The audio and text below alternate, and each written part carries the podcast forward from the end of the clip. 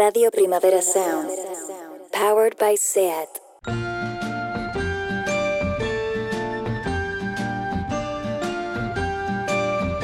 Ever since the day that you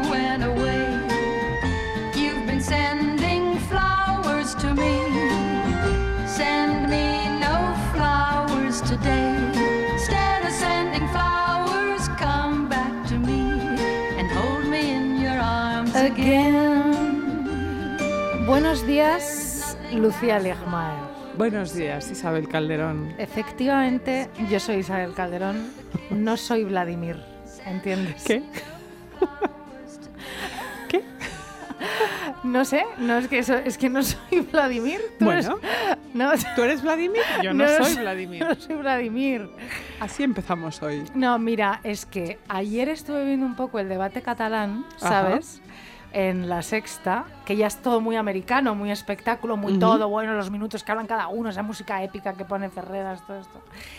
Y de repente ella, que es un señor que no me cae mal, ha empezado a hablar de sí mismo en tercera persona. Ay, qué peligro. ¿Qué es que, que esto, por qué? Es que la gente no se da cuenta, ¿no? Ya, ya, ya, ya. Calumnias ahí ya, decía de sí mismo. Calumnias ahí ya, No. no, sé qué.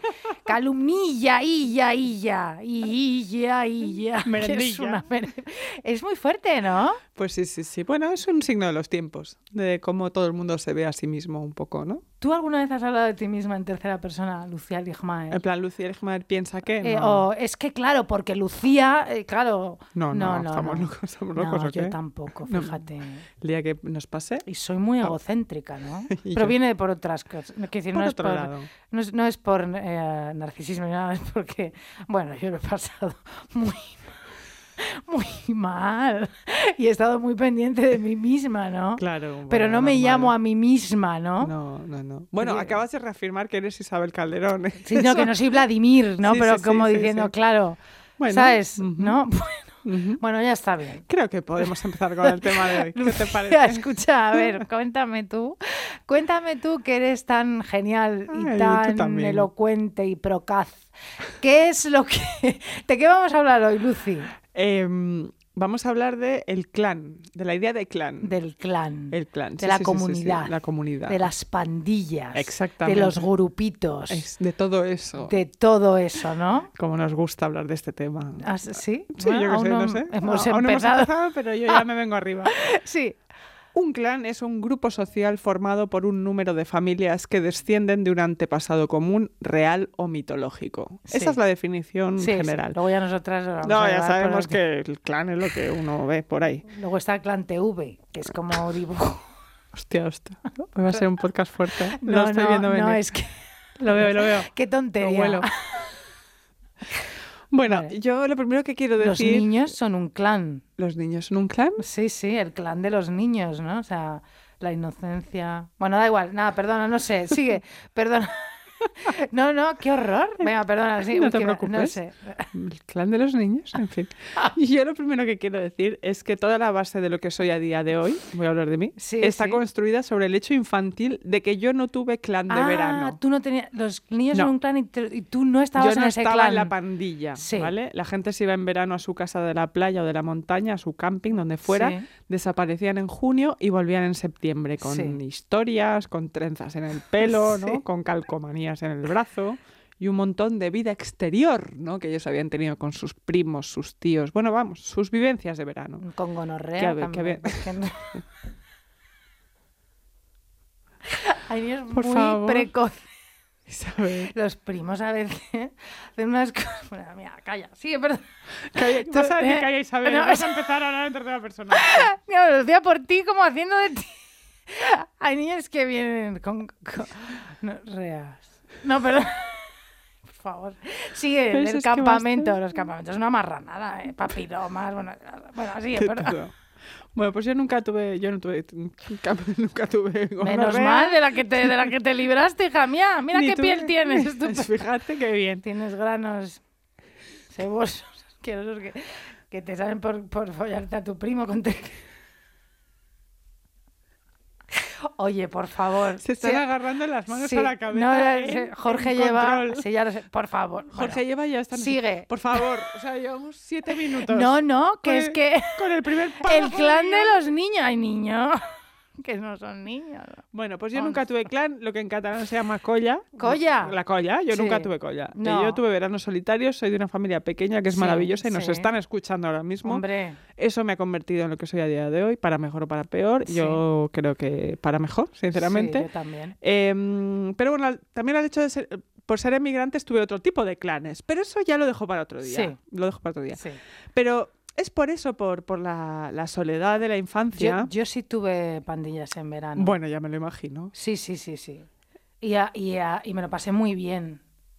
Sí, te, yo moló, era- te moló sí, en sí, Santipetri. en Sa- Luego me daban hamburguesa, cariño, claro que Yo, sí. no- en yo te juro que no sé lo que en es Santipetri, Santi- en pero me encanta el nombre. Santi- Y quería usarlo algún no, día. yo... aquí. Vamos.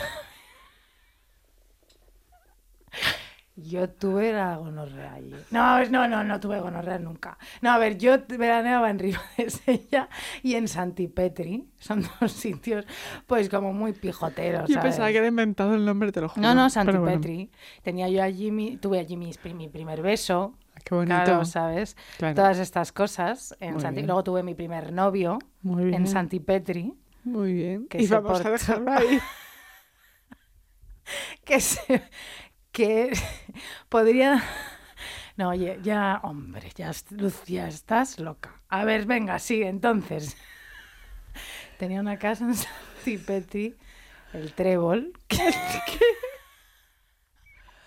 Yo por juro- favor juro a que ver hoy que estamos haciendo este No. podcast sobrias, ¿eh? pero no sé No, qué a está ver, pasando. sí, no, Hoy no. está pasando algo. Bueno, Sí. entonces yo lo que quería decir es que a mí los clanes me han resultado siempre un conjunto de seres un poco ajenos, extraños Sí. y un poco peligrosos. Así. Tú me pones al clan Kennedy, por Oh, me ejemplo, encanta lleno de peña deportista y con buen pelo y buenos dientes y a mí me dan un miedo que me cago Hombre, encima es que el totalmente. deporte es muy peligroso. Es muy lo peligroso, sabemos. eso lo sabe todo el mundo. Es que, o sea... Claro. Vete a, escla- a- vete a esquiar con el clan Kennedy, No, Lucía. no, no, no, no, no, no. Esta es mi idea de pesadilla en la tierra. Claro, O sea, claro. un mojo- además, un, mojón. Un mojón, pero hombre, qué coche. un montón de Sí, gente que sí. necesita destacar entre sí, llamar la atención. Sí. Esas familias con nueve hermanos, ¿no? Que todos conocen las bromas internas y los defectos de los demás. ¿no? Que hacen rugby o badminton, deportes ingleses, todos así. Sí. Y saben cómo vestir cuando están en el campo. Claro. Importante. Muy importante. Eso Mar Girón nos sabría decir. Esto lo sabría decir él, claro. Y te llevan a dar un paseo. Yo tengo ¿no? hunters. ¿Qué son hunters? Son Las, botas, de lluvia, que no me las ha puesto nunca. Las de Kate Moss. Sí, esas. y un barbur. Hostias. Pero no me lo pongo. No, No, no. Ni en Santi Y Petri. esa, esa Petri me lo ponía así. y Víctor, pero acuérdate que yo era otra persona. Víctor y verdad. Luquín, no todo. Victoria Luquín, Sí. exacto. Bueno, pues te llevan a dar un paseo y resulta que estás haciendo trekking de alta montaña, ¿no? Y tú eres débil, ¿no? Eres No como débil, ellos, claro. claro. Porque no creciste en un clan en el que siempre habría... También siempre hay una abuela alcohólica, ¿no? Con un hijo en un sanatorio. Los clanes son un poco así.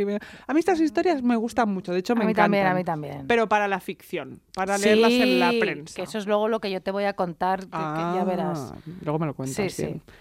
Pues ahora te voy a contar yo que no sé si sabías que hoy voy a hablar un poco de los Kennedy. Me que- encantan. Que te encantan.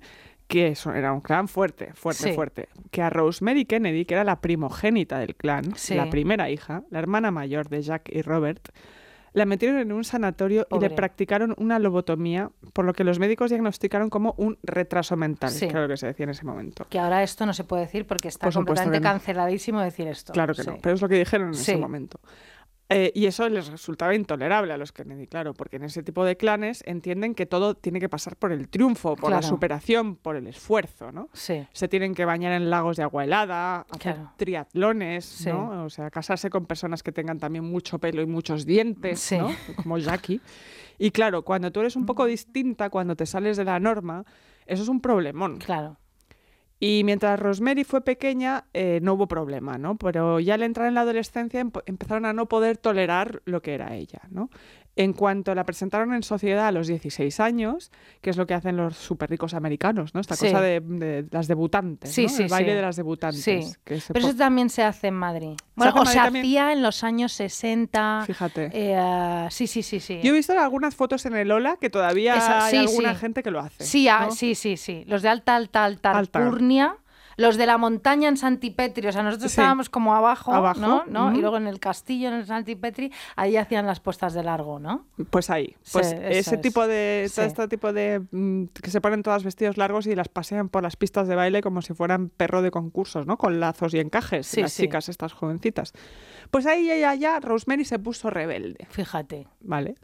Y entonces, por más que intentaban mantener la raya, ella se escapaba. Ella tenía una sexualidad libre. Sí. Y el patriarca, que ya era embajador en Gran Bretaña, o sea, el, el- el Joseph Kennedy era Sí. una de las personas con más poder de Estados Unidos y era un tipo muy peligroso, empezó a preocuparse por el riesgo de que ella se quedara embarazada en una de esas escapadas que ella hacía Sí. por la noche. Entonces, eh, él, que era embajador en Gran Bretaña, eh, al- cuando volvieron todos a Estados Unidos de vivir en Londres, se decidió a probar la técnica psiquiátrica experimental conocida como lobotomía, Sí. que decían en esa época que hacía milagros. Y volvía a las personas raras, especialmente a las mujeres, en personas normales. Anda, ¿En qué consistía la lobotomía? hombre, En hacerte un agujero en el cerebro. qué horror. Flipas. Hay mucha, sea- pero hay mucha gente que vive así ahora, ¿no? Pero en esa época era, te metían un punzón en el cerebro, Sí. vamos. Eh, o sea, imagínate lo que entendían en ese momento por convertirte en una mujer normal, Sí. también te lo digo. Entonces, tara- de- después eh, él lo habló con su esposa, dijo, mira, está esta técnica experimental, que en ese momento se, se creía que era una técnica revolucionaria, eh, y la mujer le dijo que no. Eh, la esposa le dijo que no, pero él organizó la operación en noviembre de 1941, eh, sí, un poco Sí. en secreto, Sí. Convencido de que la vida de Rosemary volvería a ser lo que él quería que fuera, la mandó lobotomizar y no se lo dijo a nadie de la familia. Y el resultado es que ella quedó en estado vegetal Anda. hasta su muerte en 2005. Sí. O sea, toda esa época eh, ella estuvo recluida en un, sana- en un sanatorio en estado vegetativo. Qué horror. Nadie en su familia volvió a hablar de ella. Y esto es un poco mi introducción a lo que son los clanes. Gente con antepasados comunes, pero que no te dan nada bueno. Yo lo siento, es lo que pienso un Qué poco. fuerte, ¿no? Es muy fuerte esta historia. Tengo más lobotomizadas que las sacaré otro día en otro programa. Sí. Tú sabes que Susan Sontag se estaba... Sí, claro. No, Susan Sontag que, que a veces se duchaba y otras no, ya lo sabes tú. Ella se estaba tirando a Bob Kennedy y a eh, este, el hermano de Shirley MacLaine, Warren Beatty a la vez. Oh, Pero dígale- ella no llámale le tonta, ¿eh? llámale Ah, tonta, pero ella como que no le daba importancia, porque como era lesbiana, Mm, en realidad, pues bueno, se los estaba tirando, pues se los podía tirar, claro. pero no le importaba demasiado. ¿Qué te parece? Fascinante. Una vez más. Una vez más. Y luego hay un documental del HBO sobre Bob Kennedy que es buenísimo. Que mientras su mujer Ethel Sí. tiene mm, 92 hijos. 177 hijos, claro, él se está tirando, entre otras, a Susan Sontag y a Marilyn Monroe mi- a la vez que a su hermano. Madre Y te cuenta un montón de cosas. Y bueno, y te cuenta que este señor hubiera podido ser presidente de los Estados Unidos que como que apuntaba a ser mejor aún que su hermano. Que no lo hizo especialmente bien, tenemos que decir, ¿eh? Ah, sí. Su- buh, la, la que lió Kennedy, cuando tú pones una Lo de tras Bahía otra... de cochinos, bueno, por ejemplo. todo, de todo. Sí. Bueno, pero por sí. ejemplo, Bob estaba muy pro los derechos civiles, ¿no? Con todas las personas negras, todas Sí, claro, sí, sí, sí, eso sí. No sé, él estuvo ahí muy a tope. Bueno, esto no importa. No importa. Bueno, vamos a ver. Lucía Ligmaer. Isabel Calderón. Sí, sí, yo no soy Vladimir, soy Isabel Calderón. Vamos. Yo sí pienso en el clan, Sí, inmediatamente, eh, como a ti, Sí. en realidad, se me vienen a la cabeza esas familias un poco como de peli de Frank Capra. Mm, ¿Sabes? O sea, una casa llena de gente, amigos, vecinos, todo el mundo como sonriendo y carcajeándose todo, todo el tiempo, ¿sabes? ¿No? Como, Sí. "Guau". Felices, felices. Sí, Frank Capra, esas películas además como América te salvará, porque bueno, la clase trabajadora, somos todos súper honestos y decentes, y entonces en esas películas la clase rica, o sea, los ricos son malos, pero luego aprenden de los pobres, ¿sabes? Sí. Y América es fenomenal y todo es justo y genial. Súper ame- su- eh, sueño americano a tope. Sueño americano a tope, luego no. Luego, Luego- te das cuenta que coronavirus, ¿no? Pero bueno, bueno. No, o sea, bueno, todo el, todo el mundo como carcajeándose en la cocina. Un poquito, fíjate, aquí hago, voy a hacer una transfusión, no, como una transgresión, una, un, un momento de Sí, pausa antes de seguir hablando del can. Como esas pelis malas en las que de repente hay una secuencia de transición, así como con música, y ves a una pareja que se está enamorando, y ves cómo se ríen a tope, que está Sí. como muy forzado en las películas. Sí.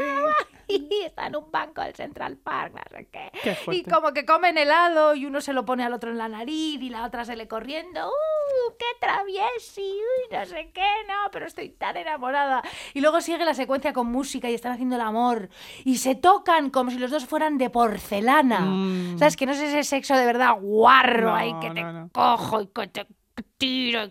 ¿sabes? No, no, No, no, como no. suave, Se todo así. acarician un Sí, como si poquito. fueran de como si fueran a romper, ¿no? ¿Sabes? Así cuidadosamente. O sea, por ejemplo, pues allí no vemos a uno de ellos meterse el pie del otro dentro de la boca, ¿sabes lo que te digo? En plan... No, no, sino que son todo como risas, liviandad, ligereza, diversión, pero de la estúpida, ¿no? De te pongo el helado en la punta de la efectivamente, y si están en el mar, pues les salpica. Diversión Sí. un poco también Frank Capra. Sí, o sea, como estas secuencias que son un montaje una tras otra. Sí, diversión de- cookie. Sí, cookie, cookie. Pues yo me imagino un poco el clan de estas familias, si pienso en la secuencia de todos esos años, Sí, me lo imagino todo un poco así, ¿sabes Cookie. lo que te digo? entiendo. Claro, o sea, diversión cookie lo de Frank Capra, lo del follar esto, no diversión en plan te vas de mi casa y cuando abres el portal yo desde el balcón te tiene un tomate relleno y te pones perdido y así tienes que volver a subir a lavarte y allí follarme de una vez como Dios manda, metiéndote mis dos pies en la boca y decir Pamplona a la vez, ¿entiendes lo que te digo? Que eso me encanta. Eso Esa es la idea meterte de- los dos pies en la boca y decir Pamplona, a ver si puedes, ¿sabes? Pruébalo, Vale, esa es la idea de diversión real. para mí. Muy bien. Bueno, vale, Muy bueno. bien. Bueno, que me lío, vamos a ver. El clan. Esas familias con una casa llena de gente, familiares, amigos, donde los niños juegan sin parar y nadie les riñe por correr por todas partes, por los sofás, Mm. por el jardín, si hay jardín, si no. Y hacen obras de teatro para los mayores y los mayores ríen y beben y vuelven a beber, ¿no? Y hay gente, peces en el... Y hay gente siempre en la mesa de la cocina riendo y charlando, ¿no? Y esos niños de esas familias crecen llenos de autoestima y reconocimiento y liberados de miedos porque han crecido en un clan.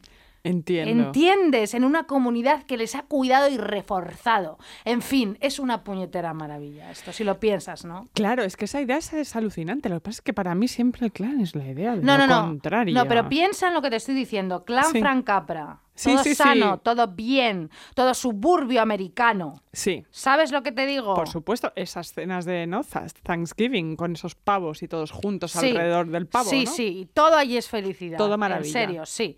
Pero vamos, que estos clanes que yo me imagino, no entienden, no estoy hablando de clases sociales, hay clanes así de ricos que pueden ser del opus o no, y oye, hay clanes como de clase trabajadora, aquí todo vale, no estoy hablando de tal. Por supuesto. Pero entonces aquí pueden pasar tres cosas con estos niñas, estas niñas y estos niños que crecen en esos clanes. Te las voy a explicar. Por tres favor. cosas. La primera. Niños y niñas que se expresen exactamente igual que el clan, que tengan los mismos prejuicios que tenga el clan, los mismos gustos, los mismos deseos, que voten lo mismo que sus padres y que sigan al clan forever. Sí. Esto, pereza. Bueno, es lo más cómodo. ¿no? Rebaño. Alienación. ¿Vale? Entiendo. Gente un poco lobotomizada también. Gente que no, insignificante, que no cuenta en la vida, porque... Que no se revela. Sigue, sí. Y luego, fíjate, te lo echas de novio a uno del niño este del clan, ¿vale? Y vas a comer a su casa y tú que estás deprimida con antidepresivos 20 miligramos de citalopram, ¿no? Y ciega de clonazepam que llevas con la boca abierta desde el 2008, que te medicas, hija. Llegas allí a la comida del clan, ¿sabes? Y entonces allí pues te da todo vergüenza, ¿sabes? Hasta comerte unas lentejas que te ponen Claro. allí el sábado en la pedriza en su casa. Porque claro, tú como eres un avanto, encima estás con la boca abierta, que veas, y claro, y eres un poco más rana y como comes con ansia, pues tú no te quieres tirar las lentejas encima, delante que- del clan. Que es un avanto, ¿sabes?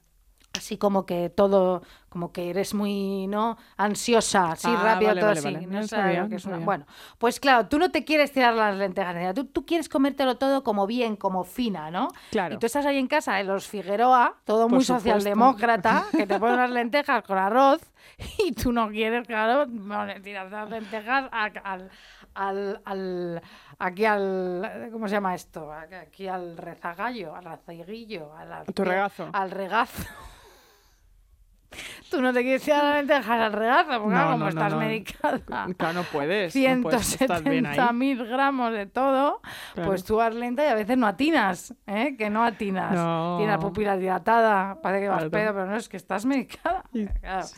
Entonces, bueno, porque allí todo es perfecto y tú has llegado allí con la boca abierta y encima, hija mía, en lugar de decir Coca-Cola Light, dices Coca-Cola Like. Que es como, Mm. oye, perdone usted, Marta Figueroa, usted me da, ¿qué quiere, qué quiere beber, cariño? Pues, Una Coca-Cola like. No, hombre, no, No, es que no, no, eres- no, no, no, no, no. tú no ¿sabes? Además, siempre te sientes muy, muy intrusa en esos Claro, sitios. que, que- claro, Muy intrusa. Sí, sí, sí. Esto es como el pijo aparte en Tardes con Teresa, ¿te Claro, acuerdas de esto? sí, que le va dando las gracias, a- se choca con la silla, gracias, perdón, la servilleta, todo.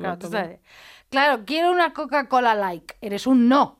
En la Absoluto. familia Figueroa, ¿vale? No, tú no eres del clan, tú estás, Tú estás Tú fuera. estás lobotomizada como la Rose que Como Rose. Fuera. Segundo tipo de tipología de, de niño de clan, ¿vale?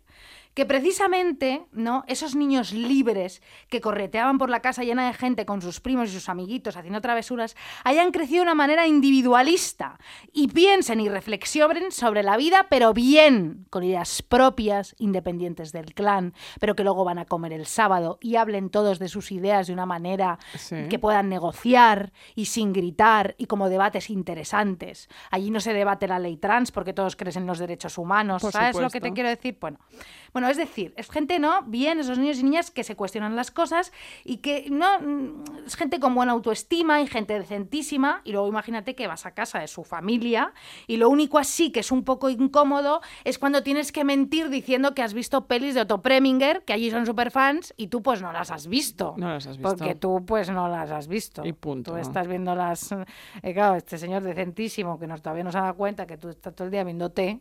Claro. Porque es- eres imbécil. Y, claro, tú, y tú enmascaras todo. enmascarado. todo- todo He visto todas las películas de Otto Preminger. Por claro, supuesto. mientes, No, ¿no? mientes total. Y tú pues no las has visto, pero te encanta tanto esa familia que no les quieres decepcionar. E incluso para impresionarles, les cuentas que conociste a Otto Preminger, que coincidiste con él en una charla del CCCB. Yo coincidí con Otto. y estuve hablando con él. ¿Sabes? Y ellos son tan majos, son tan majos, ese novio es tan majo, esa familia, que para no importunarte, no te echan en cara que eres una mentirosi, porque Otto, pues Preminger se murió en 1986. y te preguntan, sí, ¿qué te contó Otto, Otto, cuenta, qué Preminger? maravilla, ¿no? ¿Sabes? Esta novia que has Claro, esta novia absurda, ¿no? claro, muy bien, ¿no? Ese novio es guay. Ese está bien. Me gustan esos novios de esos clanes de familias estupendas. Pero quiero que me aclares una cosa. Sí. Ellos son, dentro de estos clanes, esos novios no son rebaño, dices. No, no, esta segunda tipología no. Vale, ellos la son primera un poco sí, individualistas. la primera que te he dicho, todos Sí. piensan igual, gusto, todo, Navidad, Semana Santa, todo, todo el Todo, rato, todo, las todo. mismas ideas, las mismas cosas, los mismos todo, perfectos.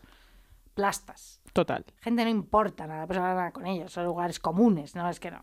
Pero este, del segundo clan, que ha crecido saltando por los sofales, ¿entiendes? Claro, él ya vidilla. eh, vidilla, porque claro, tienen una autoestima estupenda, es, es gente que piensa, piensa bien, hay, hay- mucha gente en su familia, son tolerantes con todo tipo de entiendo. cosas.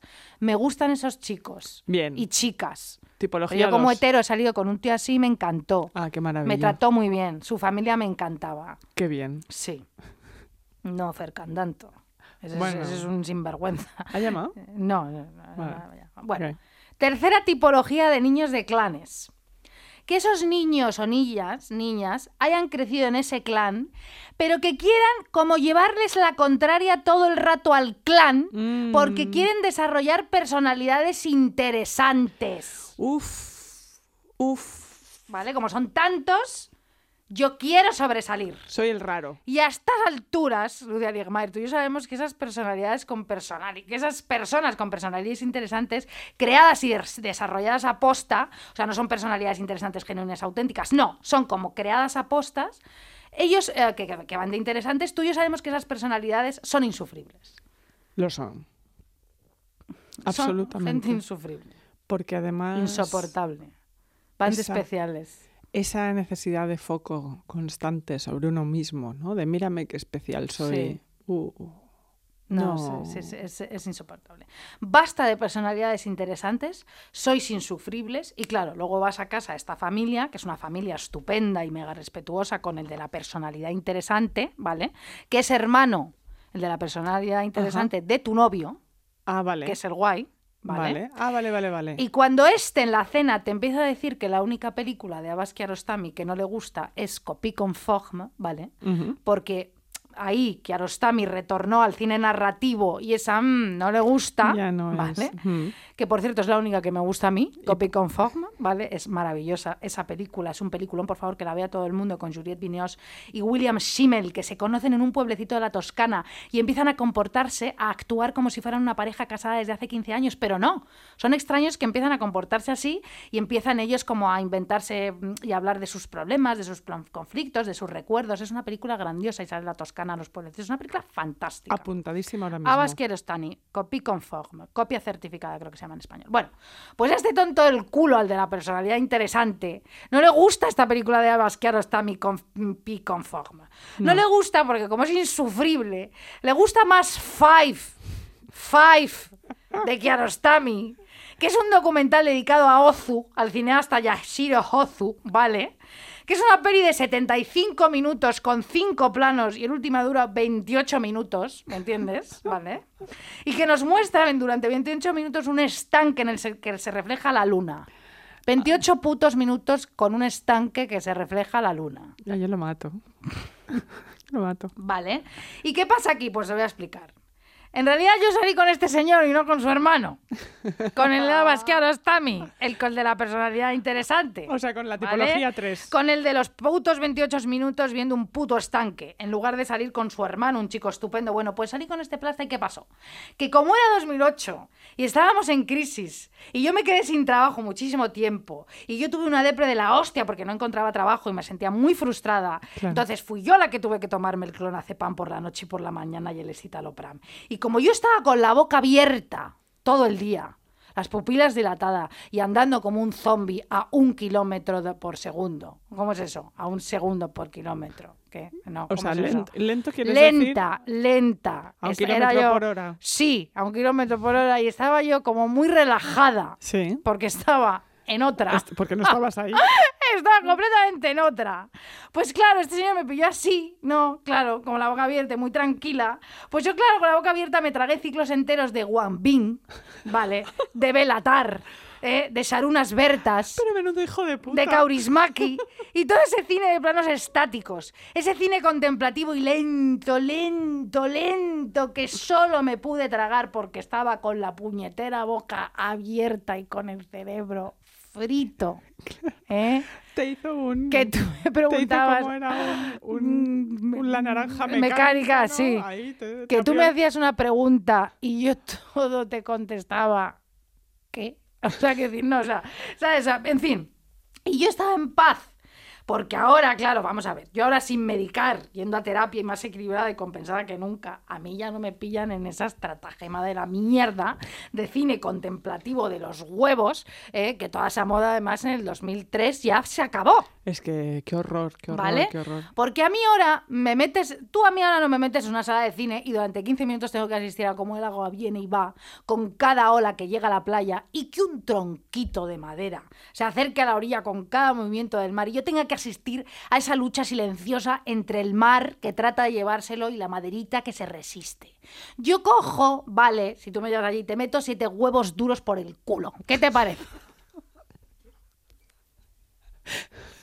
Los, los aso o los hiervo, los eh, Pelo. pelo y te los meto por el culo. ¿Qué te parece? Y punto. Ya está bien.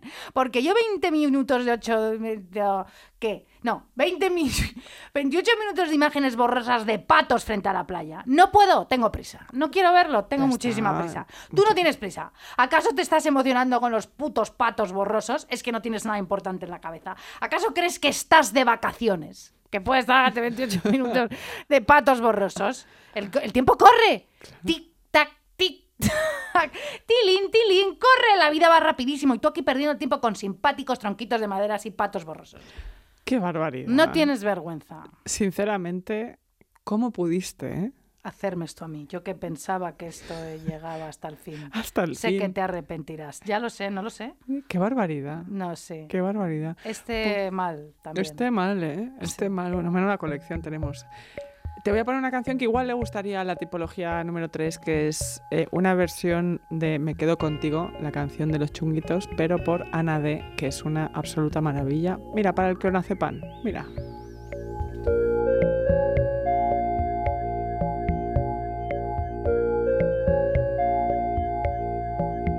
Si me das a elegir entre tú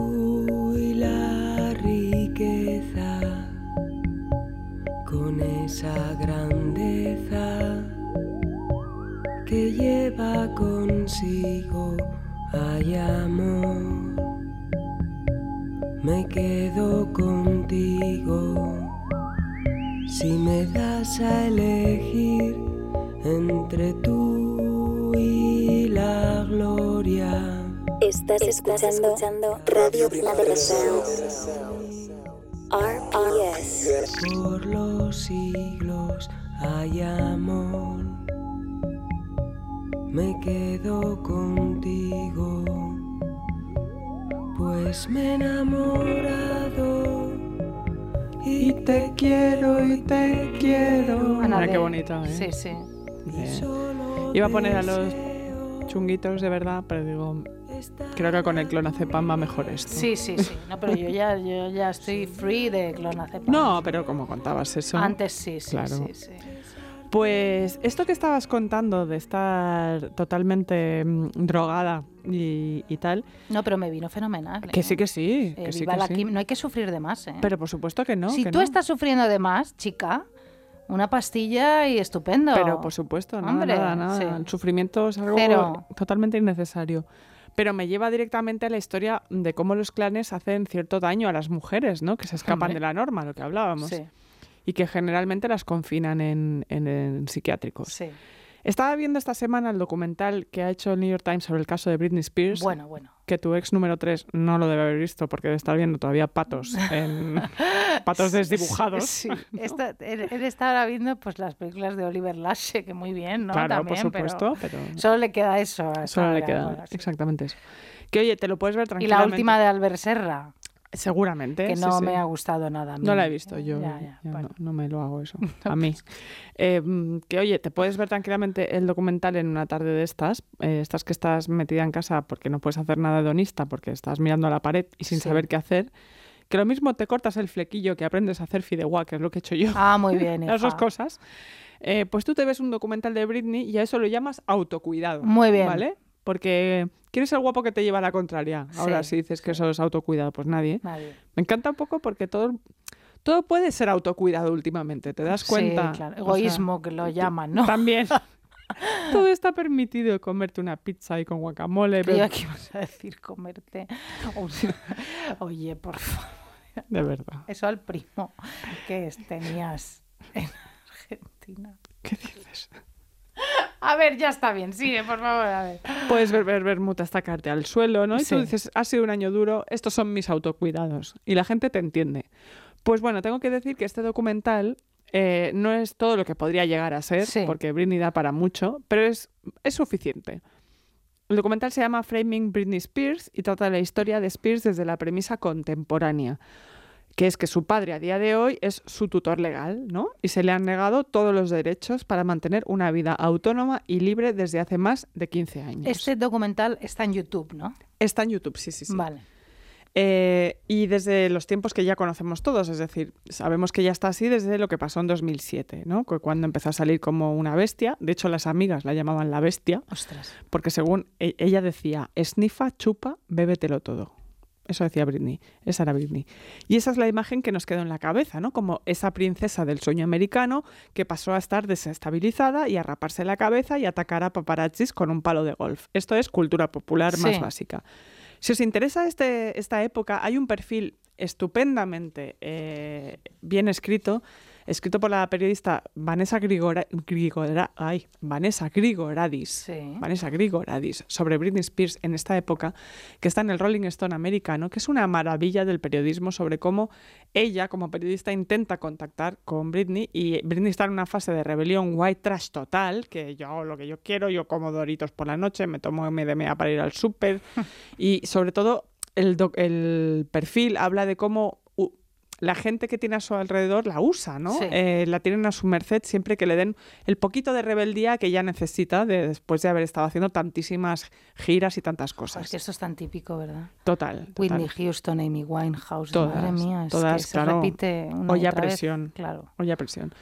Bueno, el documental explica algo que ya sabemos, ¿no? Britney sufrió una crisis psiquiátrica y desde entonces su padre, que no es la mejor persona del mundo, ni mucho menos, es un señor súper oscuro, como el Kennedy también, que jamás estuvo ahí en su infancia, que consideraba que su hija era una máquina de ganar dinero y monitoriza todo, desde a quién ve, qué ropa se pone, qué puede comer y qué no, y administra todo su dinero.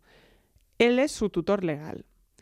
¿Qué pasa? Sí. Que claro, han pasado ya 15 años, ¿no? Y esta persona, la Britney, que se ha pasado trabajando desde entonces como una mula para pagar abogados y lujos a todo el mundo, a todo su entorno, pues está un poco hasta el coño, ¿no? Claro. Y ella quiere revocar esa tutoría legal. Claro. Porque generalmente esta figura es algo que solo le ponen a una persona cuando está totalmente impedida y no puede ni, ni, ni pensar ni operar funcionalmente. Y ella ahora ya está divinamente. Pensemos en gente, pues yo que sé, con, con demencias, Sí, ¿no? sí. Demencia senil, ese Sí, tipo de... O sea, que necesitan un tutor legal para eh, sobrevivir. Pero esta persona, claro, si tú tienes a Britney Spears haciendo conciertos por todo el mundo, actuando en series de televisión, llevando a sus hijos al cole, pues es muy difícil mantener la ilusión de que esta persona no se puede valer por sí misma. Hombre, pues claro. Claro.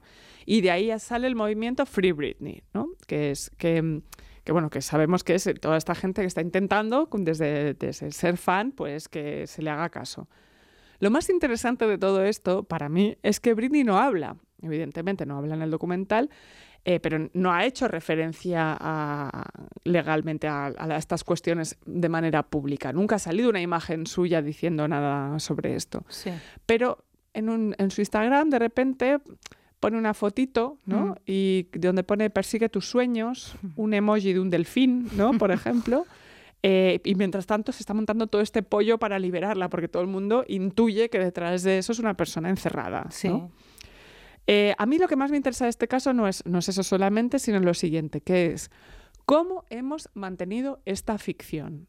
Es decir, el documental en este sentido es muy iluminador, porque eh, nos explica cómo es posible que sea tan absolutamente normal creer que una persona que hace años decidía todo sobre sus giras, Sí. que es algo que no se nos había explicado, Sí. qué bailarín iba aquí, cuál era el concepto de videoclip, porque nunca se nos narró que Britney Spears no era ninguna tonta manipulada por la industria. Britney era una empresaria muy lista que tomaba de- decisiones de manera muy lúcida. ¿Cómo nos tragamos de repente Sí. que esta tía es una loquita y ya está? Ya. Porque tú puedes tener una crisis nerviosa y volver, o sea, te puedes rapar el pelo y, y al cabo de un año, chica, estás estupendamente, haces tu tratamiento y ya está. Entonces, en el documental se muestra muy bien cómo la industria del entretenimiento y especialmente de la prensa, increíblemente machista, un clan en sí mismos, Sí. nos construyeron una imagen como de la virgen perversa, ¿no? Del sueño americano de la cheerleader rubia, del producto masivo al que había que explotar y poco más, ¿no? Bueno, es que esta niña recuerda que cuando empezó eh, Sí. a cantar, tenía 16 años, estaba hipersexualizada. Sí, sí, como totalmente. de, exacto, cheerleader en plan, ¿no? Bomba sexual. Totalmente. Claro, que bueno. eso sabemos que cuando se crea ese tipo de personaje, luego ese personaje siempre es castigado Sí, totalmente. cuando llega a la madurez, Sí. siempre. Entonces, claro, cuando echas la vista atrás es terrorífico ver las cosas que le preguntaban, por ejemplo, en 2003 eh, en entrevistas, como, ¿qué te parecen tus tetas? Hola. ¿Qué? O sea, ¿Qué te parece? literalmente sale en el documental. En un, en un programa sueco le preguntan, y bueno, ¿y tus, ¿y tus pechos qué? Qué horror. Y ella como flipando un poco de, esa es la pregunta que me vas a hacer, ¿no? Bueno, un horror. Y cómo los paparazzi se le tiraban encima todos y cada uno de los días. No podía salir de casa. Eh, yo aquí quiero hacer un inciso porque eh, estaba revisando toda esta época, ¿no? viendo el documental y cosas para el podcast. Y tengo que decir que a mí la década de los primeros 2000 me parece una absoluta basura. Ah, sí. Total. O sea, una moda espantosa, lo siento, ¿eh? Sí, sí. Eh, los pantalones bajos y anchos que se te veía ahí Oh, la raja del culo. Qué horror. Cinturones de purpurina. Sí. Yo odio los primeros 2000, la Sí. música, o sea, Nelly Furtado cantando I'm Like a Bird, o sea, esa, esa, esa, esa- esa cosa... Pongamos un momento, mira.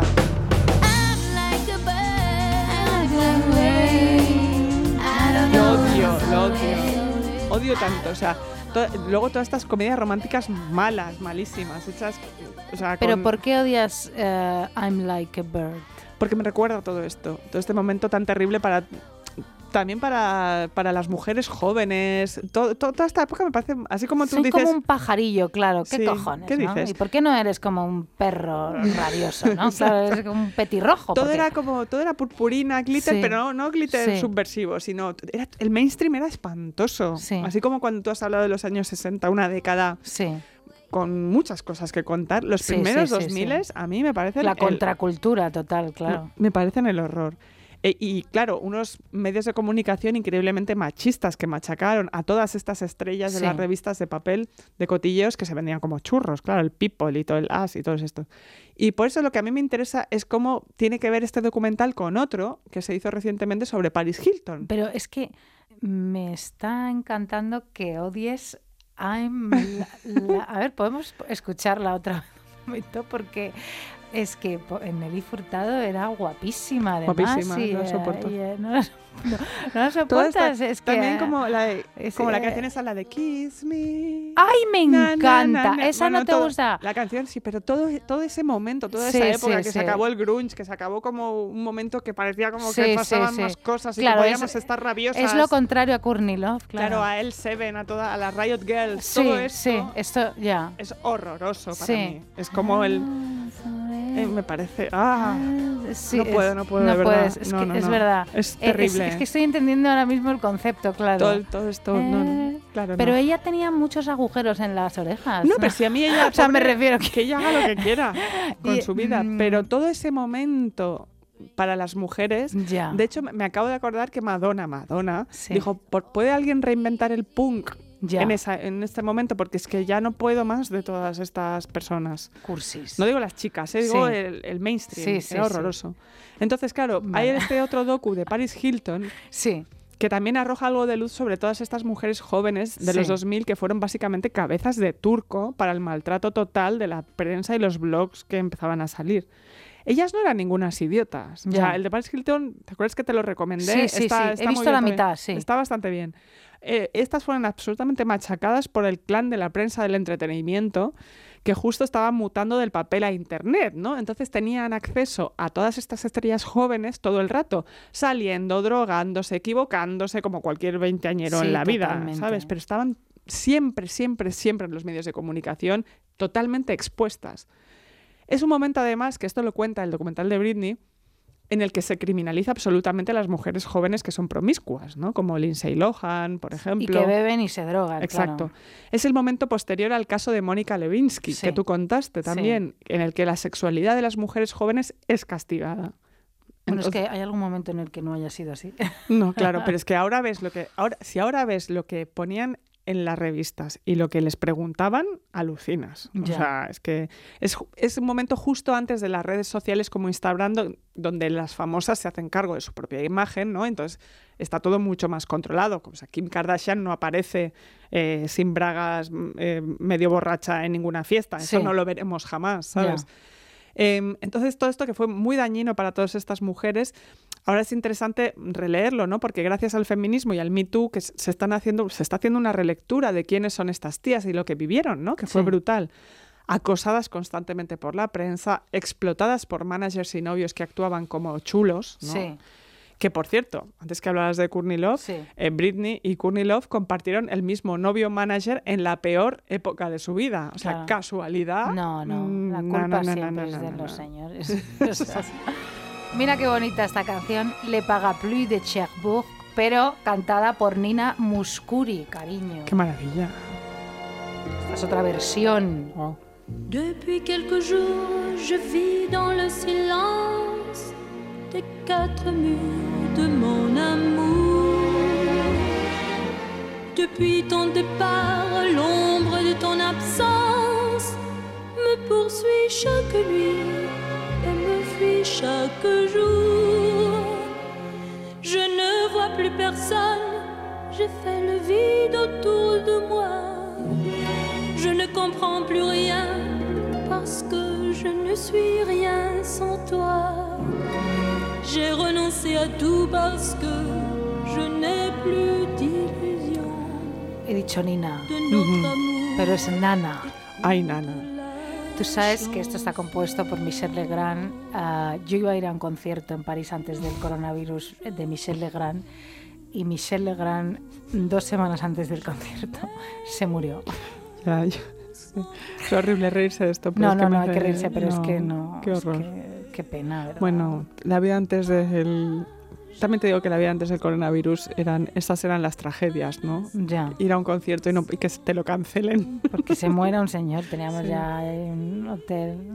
Que- sí, qué Bueno, pena. te lo- ¿eh? te lo- es una canción un poco como de escucharla y tocar el cristal mientras llueve, ¿no? Hombre, pero hija mía, claro. Es preciosa. Le, le paga de Cherbourg, maravillosa. Total. Mira.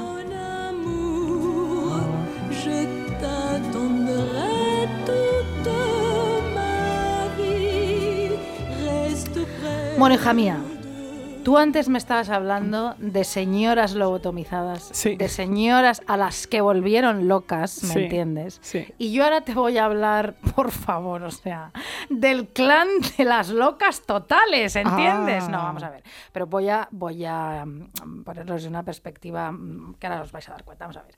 ¿Qué hay más clan? ¿Qué hay más clan, Lucía Ligmaer, que una madre y una hija, pero que se detestan? Buah. Eso es un clan indestructible, es un odio de por vida, es algo tóxico, insisto, de por vida. Una relación que jamás se puede cortar. Nada, eso, eh, vamos, o sea, pero vamos, muchísimo, o sea, se corta mucho menos que una madre y una hija que se quieren. Te lo digo así de Totalmente, claro, o sea.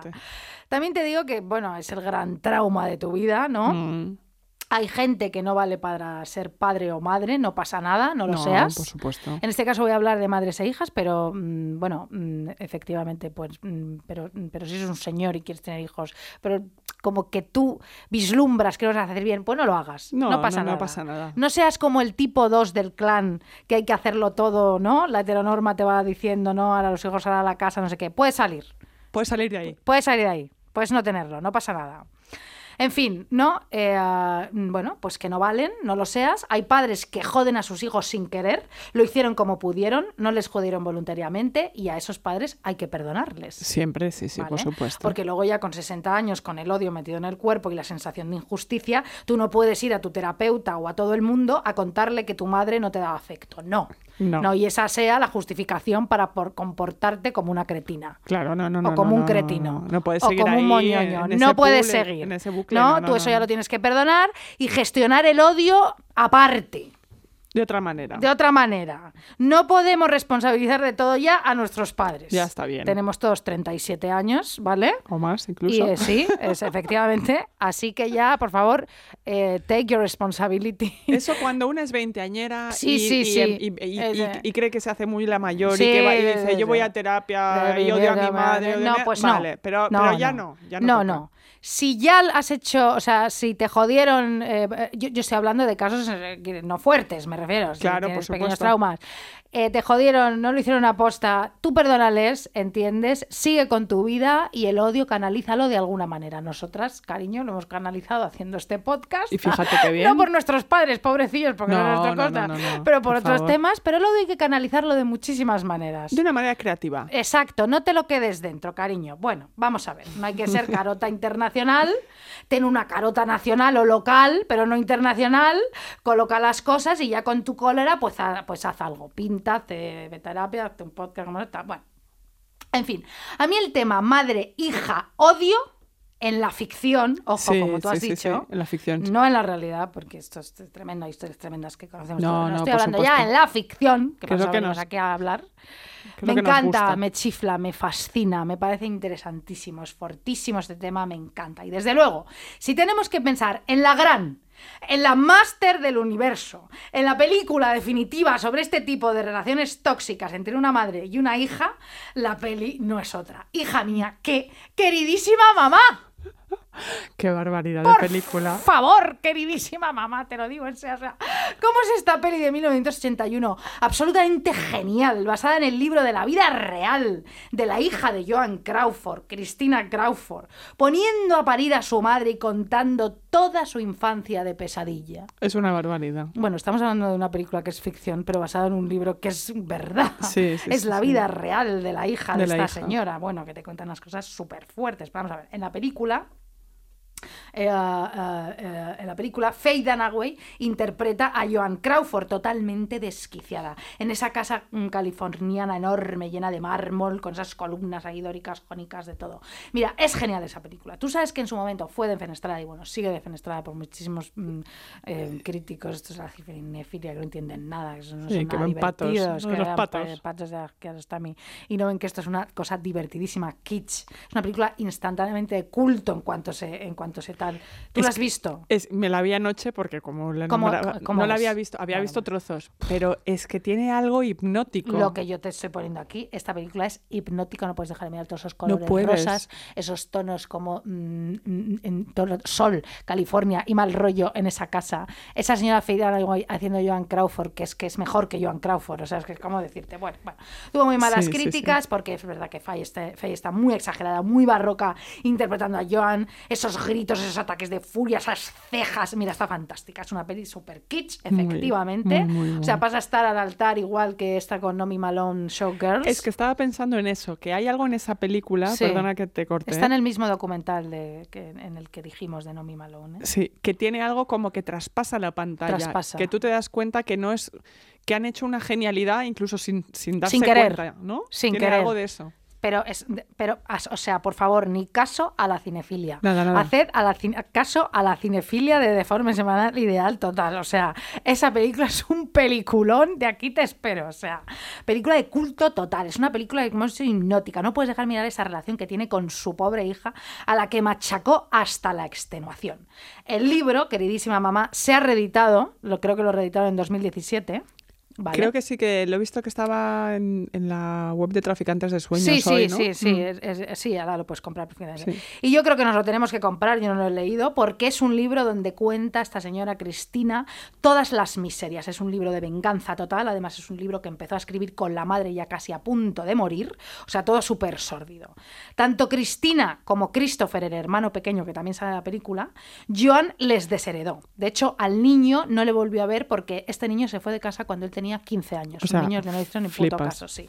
Y a Cristina dicen que, de- que la desheredó porque llegó a leer Joan Crawford algunas páginas antes de morir. Bueno, tú sabes que cuando Joan ya estaba en el ocaso de su carrera, cuando Hollywood decide que ya está mayor y no le llaman para hacer pelis, pues la Crawford se casa con el dueño de Pepsi y Sí. se forra. Que eso, eso es fuerte. Es y que se forra, se forra. Crawford da para todo, ¿eh? Se forra. Luego este señor se muere de repente. Cristina, en un YouTube que me he visto hace poquito, como que medio insinúa que se lo carga la madre porque le tira por las escaleras. Madre mía. Bueno, bueno.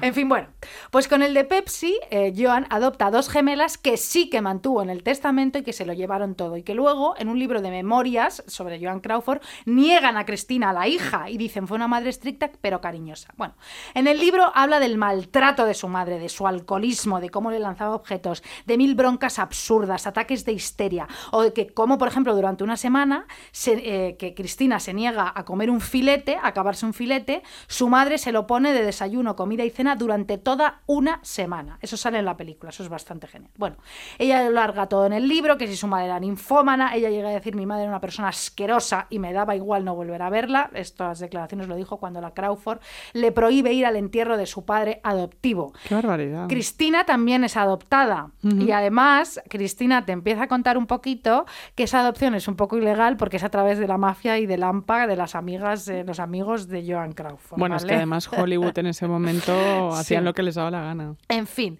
dice Cristina, mi madre era una persona irracional, cruel y colérica. El libro son 451 páginas narradas de una manera completamente angustiosa, eso es verdad, pero yo me he leído unas cuantas páginas que te ponen de estas de PDF para que te agarre y que te compres el libro. Muy bien. Y es verdad, no repara en detalles al explicar cada discusión o agresión por parte de su madre, hasta fíjate la traición por parte de su madre al quitarle un trabajo, porque fíjate que Cristina estuvo, eh, fue un rato actriz y trabajaba en una telenovela y de repente ella eh, va al hospital porque tiene, bueno, no me acuerdo lo que es, tiene, pero sale en la película, sí, y entonces se pone enferma, está en el hospital y su madre fue, eh, ¿sabes? Como actuando por detrás, va a la productora y se postura para hacer el papel de su hija mientras está enferma.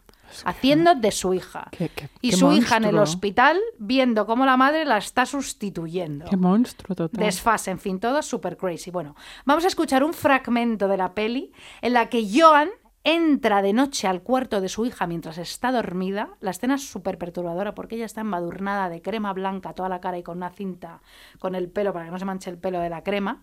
Y entonces empieza como a revisar el armario de su hija y se encuentra una percha metálica. La- Y a esto a ella no le gusta absolutamente nada. Y la niña es pequeña aquí. La niña es muy pequeña. Adelante, Eva, por favor. ¡No quiero colgadores metálicos! ¿Qué hace este colgador en este armario? Te dije que no quería colgadores metálicos nunca. Trabajo y trabajo hasta desfallecer. La gente dice se está haciendo vieja. ¿Y todo para qué? ¡Para que mi hija! ¿A quién le importan tan poco los vestidos que le regalo? ¡Los cuelgue así! ¿Qué hacen en este armario esos colgadores metálicos? ¡Contesta! ¡Te compro vestidos preciosos! Y tú los tratas como si fueran harapos. Eso es lo que haces. Un vestido de 300 dólares colgado de un hierro asqueroso. Ahora veremos cuántos colgadores de esos tienes en tu armario. Ahora lo veremos. Sal de la cama. Todo lo voy a sacar. Todo. Mami, por favor. Por favor. Fuera. Vamos a contar los colgadores metálicos que había en tu armario.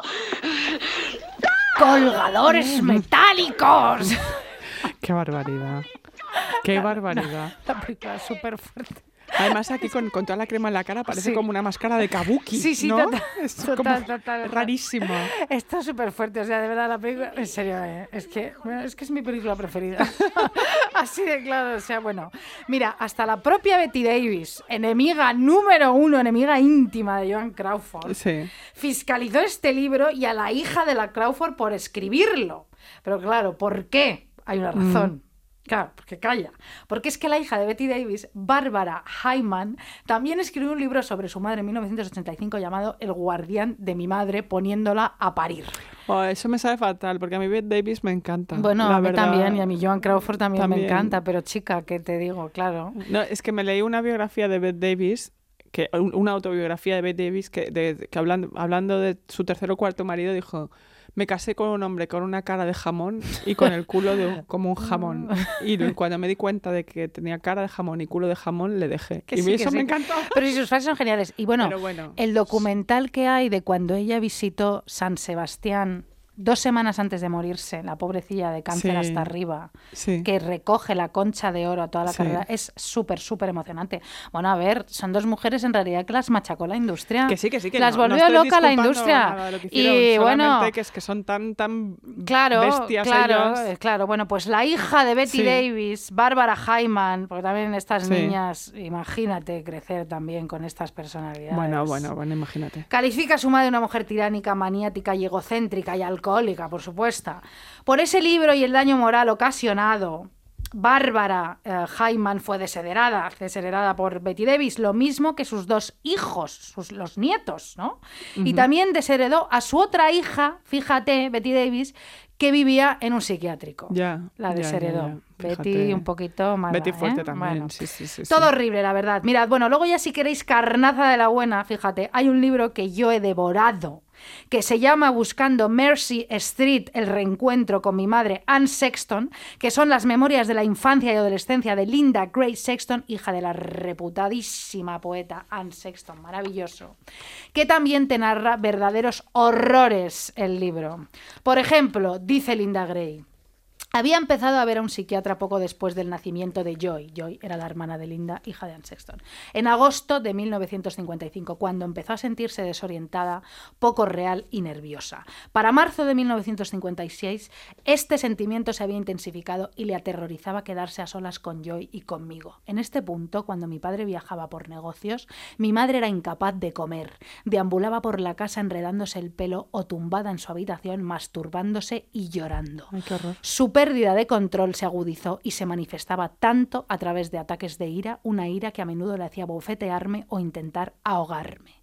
Veía caras en la pared y oía voces que le ordenaban quitarse la vida o quitárnosla a mi hermana o a mí.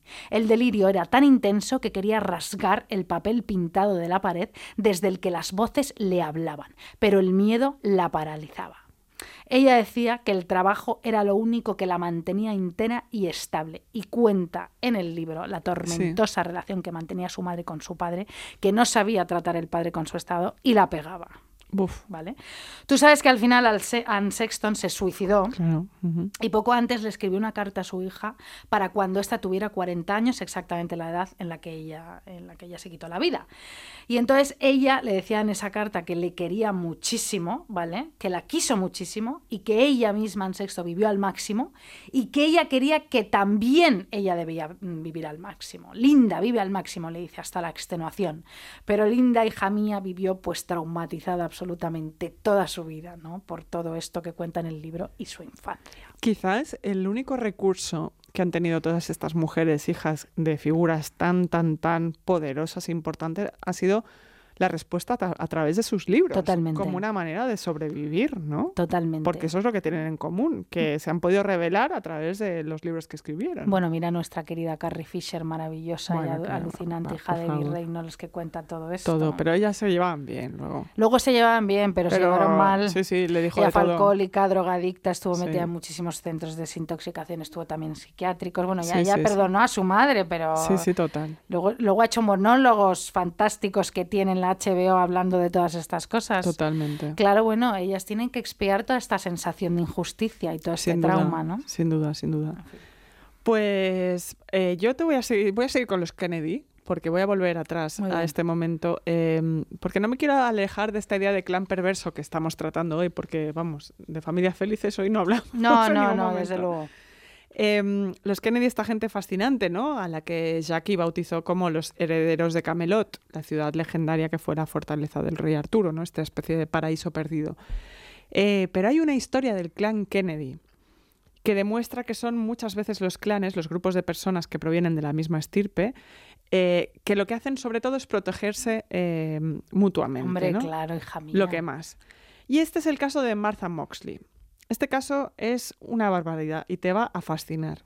Hab- Habrá quien no ha oído eh, hablar de este caso, pero seguro que acaban haciendo una serie de plataforma inmediatamente, de esas que hablábamos el otro día, con autopsias y de todo. Hmm. Martha era una chica rubia y muy guapa de 15 años que en los años 70 vivía en el barrio más pijo de Connecticut, que es donde viven los pijísimos Sí. de la pijísima costa este, ¿no? Ella era vecina de la familia Skakel, que es un clan de estos con padres ausentes muy ricos, Sí. de los que los hijos hacen lo que quieren y nadie se entera, ¿no? Como que van por ahí mm, sueltos. Martha flirteaba bastante con el mayor de los Skakel. Literalmente vivían en la casa de al lado, ¿vale? Sí. Eran literalmente vecinos. Sí. El mayor de los hermanos se llamaba Thomas y una noche de otoño que se organiza una de estas actividades adolescentes de, de barrio pijo, que es ir puerta por puerta gastando bromas, ¿no? Sí. Ajá. Pues esa noche ven a Martha besándose con Thomas en el jardín de la casa de los Skakel. Sí. ¿no? Y Martha eh, ya no vuelve a casa. Esa es la última vez que la ven. Al día siguiente aparece su cadáver eh, acuchillado y golpeado con un palo de golf en la finca de los Skakel. Ostras. ¿Qué pasa? ¿Qué pasa aquí? ¿Qué pasa aquí? que los Skakel eran primos de los Kennedy, ni más ni menos. Y cuando van a iniciar el juicio contra Thomas, porque es la última persona Sí. que la vio viva y que además pues debe haber restos o lo que sea, eh, los Skakel y los Kennedy lo tapan todo. no dejan que se, que se acceda a la documentación sobre los dos chicos Skakel, los dos hermanos que estuvieron con ella esa noche. Tanto Thomas, de 18 años, como Michael, de 15. Paralizan la investigación porque son un clan muy poderoso y el caso queda sin resolver durante muchísimo tiempo. O sea, se tapa todo como se tapan las cosas en esos clanes. Pero no contaban con una cosa, que no contaban con Dominic Dune. ¿Y quién es Dominic Dune? ¿Quién es Dominic Dune? Dominic Dune era un periodista y escritor que acabó escribiendo en Vanity Fair y en sitios muy importantes. Sobrino de Joan Didion. No, eh, cuñado Ah, de Didion. eso, eso, muy cuñado bien. de Didion, Fíjate. Eh, que llegó a ser. Él, él había sido productor de Hollywood, un productor muy importante, que era cuñado de Joan Didion, porque su hermano John era el marido de Joan Didion, ¿no? Sí.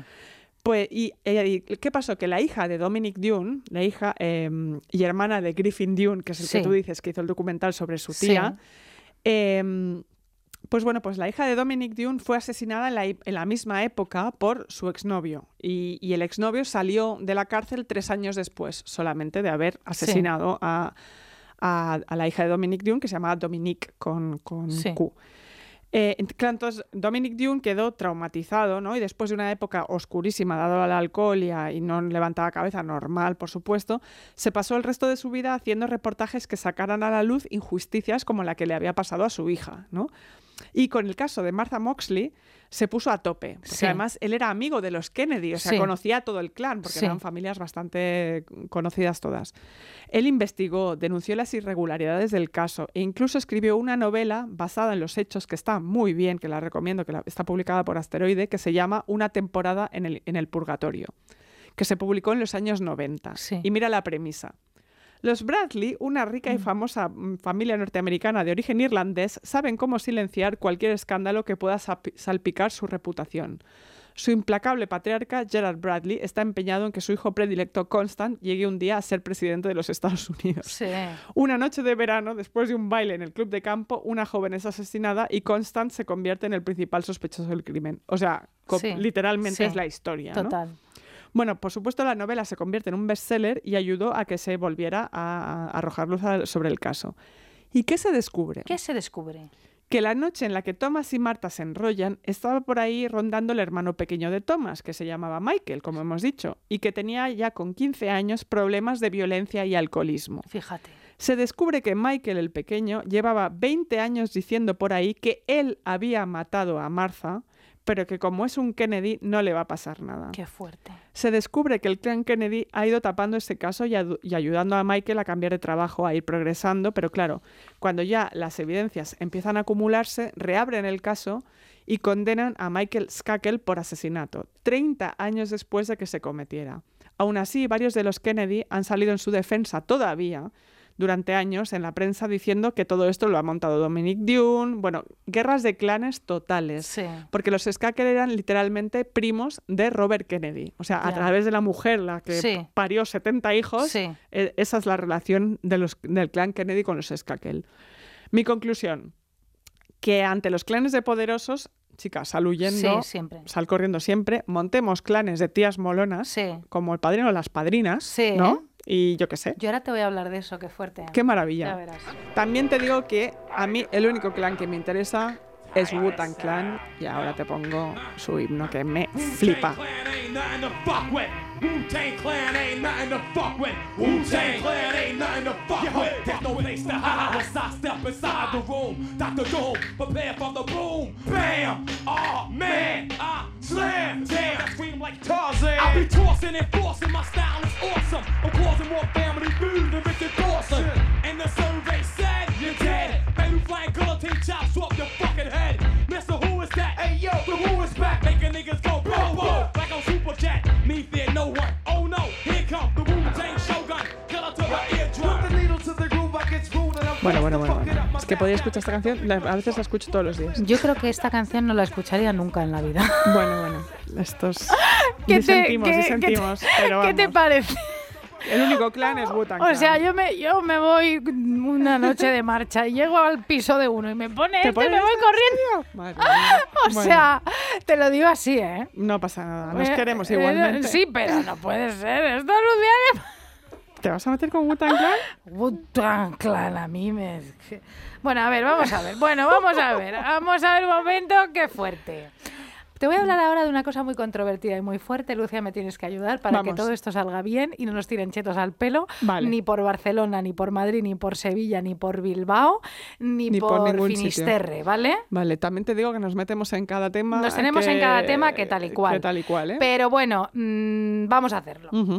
Bueno, antes de empezar, vamos ya un poco a resumir, que ya estamos acabando, que la idea del clan, que Sí. ya hemos hablado de grupito, de pandilla, Angélica Lidl decía una cosa, con la que yo estoy de acuerdo, que decía, hay que huir de los grupitos de las pandillas de la comunidad.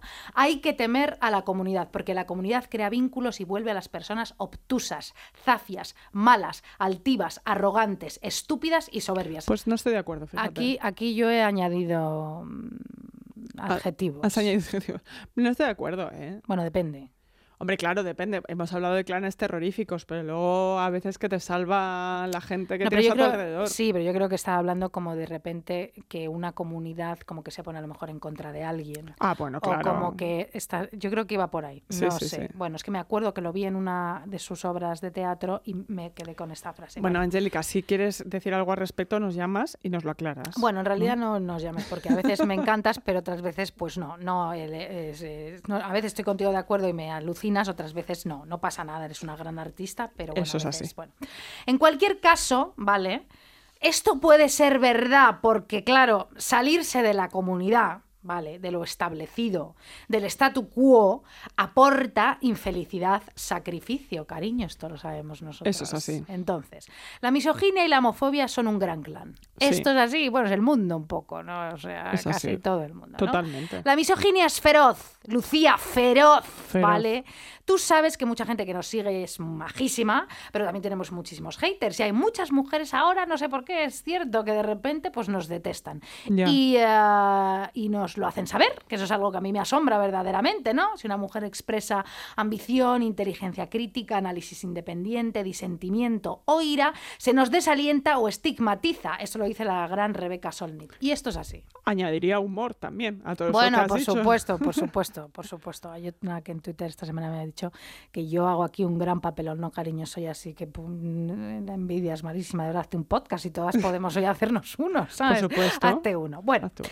también en este país cuando a alguien le va bien, inmediatamente hay que defenestrarlo, esto lo sabemos. España es terrible para sí, eso. sí, o sea, sí. basta con que alguien tenga algo de felicidad. ¿no? y de éxito para que al día siguiente ya no me gusta. Sí, Ya no me gusta. sí, sí, sí. Prefería la maqueta. Preferiría antes, cuando erais underground. Bueno, muy bien, claro. Pues no, hay que ganar dinero y entonces hay que mm, hacer cosas. Y mm, vivir tranquila, sí, joder. bueno. Y si son mujeres, pues ya ni te cuento. Bueno, hablando del clan de la misoginia, y aquí ya viene un poco el pollo, pero bueno, lo vamos a explicar fenomenal. ¿A Claro, que sí? venga, Hombre, por si nos explicamos fenomenal, sobre todo tú, porque yo me lío muchísimo, No. la cabeza un poquito así, pero No, bueno. no, no, no. Vengo de hablarte de un libro súper controvertido. Sí. Tengo que decir que a mí me pidieron hacer el prólogo, pero no pude porque no tuve tiempo y tampoco estaba segura de si lo quería hacer, Ah, ya lo, lo confieso.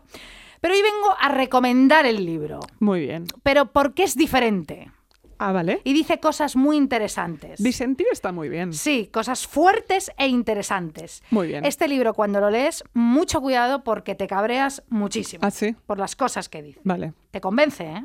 Ah, Son cosas fuertes, te convence, te cabreas, igual es mejor pues no leerlo, pero yo te cuento, pero léelo.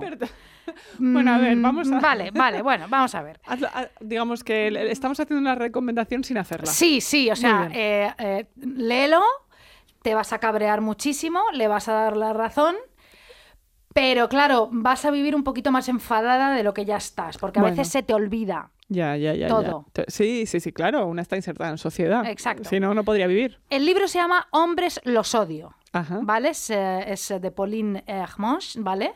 Este, este libro de esta señora francesa lo quisieron censurar en Francia, un señor editor, Ya. pero no pudieron. Ya. ¿Vale? Este es un poco el reclamo también del libro, esto es un poco la, Claro, lo que- el- la el que se quiso censurar. sobre- eh, censurar, pero no pudieron.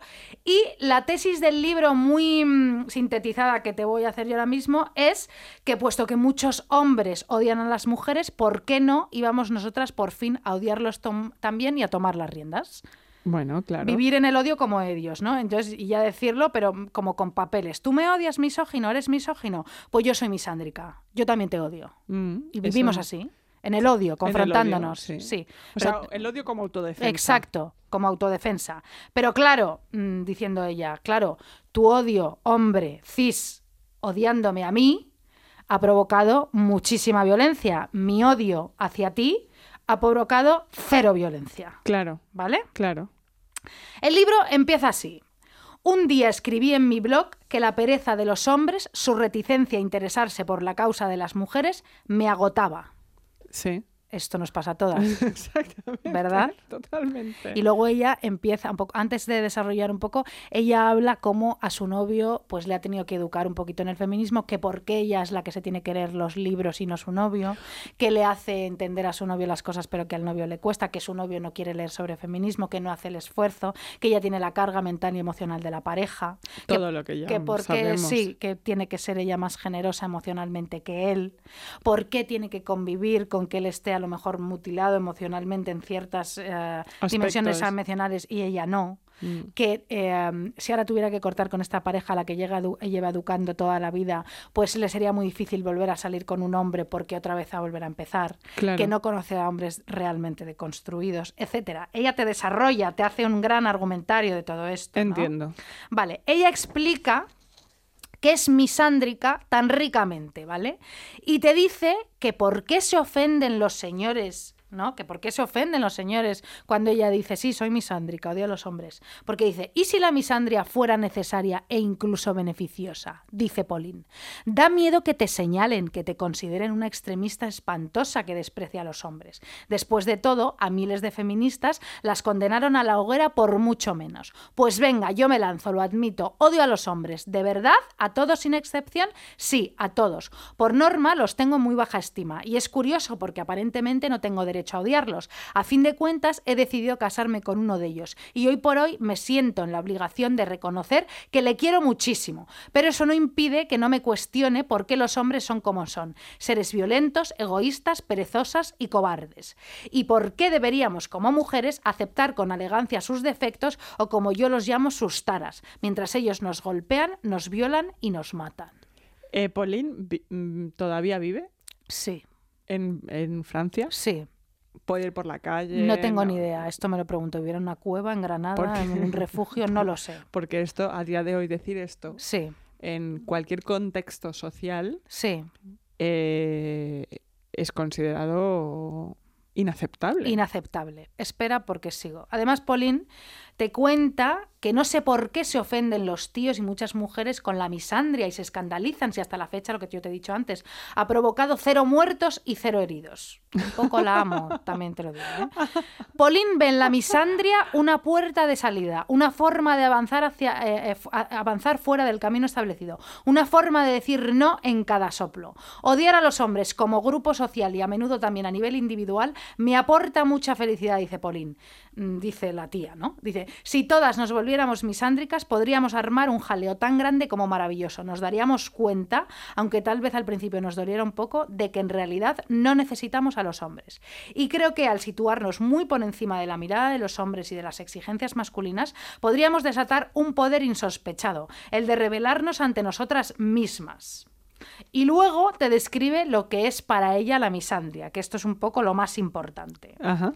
Es, la misandria, para Pauline, es un sentimiento negativo hacia el género masculino en su conjunto. Un sentimiento que puede abarcar desde la simple desconfianza hasta la hostilidad y que generalmente se manifiesta en forma de impaciencia ante los hombres y de rechazo a su presencia en los círculos femeninos. Y cuando digo hacia el género masculino, me refiero a todos los hombres cisgénero que se han soci- socializado como tales y que gozan de sus privilegios sin cuestionarlos en absoluto o cuestionándolos bien poco. Sí, la misandria es un concepto estricto y elitista. Escúchame una cosa, o sea que su, su idea de misandria básicamente parte de, de, por lo que estás diciendo, de, de dos preceptos. Primero, de la autodefensa, ¿no? Sí. Ante la violencia masculina. Sí, Y segundo, como un concepto pacifista, que me parece, sí, me parece muy curioso. sí, O sea, que, que leído o dicho así resulta muy violento, Sí. pero para ella es una manera pacifista de relacionarte con los otros. Sí, simplemente te odio, no te Y tengo en cuenta. Y paso de ti. eh, me has demostrado que no, no puedes, no tienes empatía y no convives conmigo en sociedad y no me aportas lo que yo te puedo aportar a ti, así que simplemente te, te ignoro. Como silenciarlos de Twitter, pero de tu vida. Sí. Entiendo. Quiero a mi novio muchísimo, sé sus eh, em, carencias, le acepto, pero en general no, No, me relaciono con no me hombres ya. interesa. Muy interesante. Fuerte, es fuerte. Interesante. Finalmente, la misandria es un principio de precaución para ella, que es un poco lo que tú estabas diciendo. Bueno, tras tantas decepciones, en el mejor de los casos, y maltratos en el peor por parte de los hombres, especialmente una vez asimilada la teoría feminista que explica el, patriarcado y el sexismo, es de lo más natural desarrollar una coraza y no confiar en el primero que pasa y que nos asegura que sí, que él es bueno de verdad. Ya. Recomiendo a viva voz este libro, te lo digo en serio. Lo que pasa que de verdad que te vas a cabrear. Te digo una cosa. eh, eh, tú has comentado libros mucho más fuertes que este, como el de Valeria y Solanas. O sea, no, este es, más fuerte, este ¿tú es crees? más fuerte, sí. ¿Sí? Sí, este es fuerte. Ah, vale, ok. Este, este, es, este es fuerte y, cer- y certero, es lo peor. Es que es peor que... Sí, sí, es fuerte, ¿eh? O sea... Vale, vale, vale. Bueno, y termino con otra cita del libro. La ira que nos provoca que nos, tratan, que nos traten como si fuésemos inferiores no puede compararse con la violencia de los hombres que nos humillan, nos violan y nos matan. Y tampoco con la violencia de los que nos ignoran, nos dan la espalda y se ríen en nuestra cara. Es mucho lo que podemos ganar si nos salimos del limitado rol de mujeres dulces y pacíficas, casi pasivas, y exigimos a los hombres que sean mejores. Muy bien. Pues muy bien. Yo creo que es un poco las padrinas, ¿no? Sí.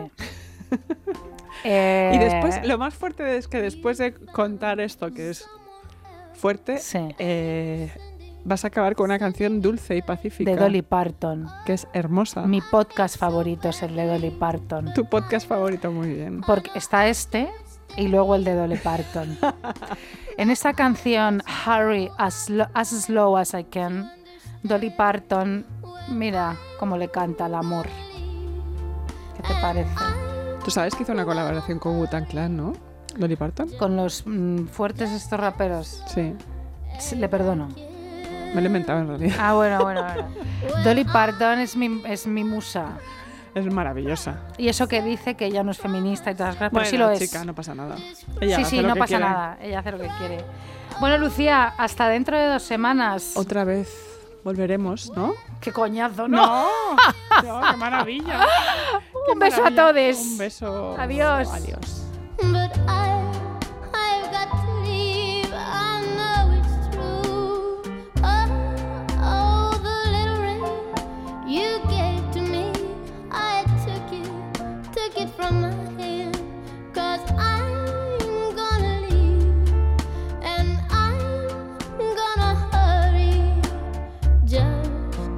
Radio Primavera Sound. RPS.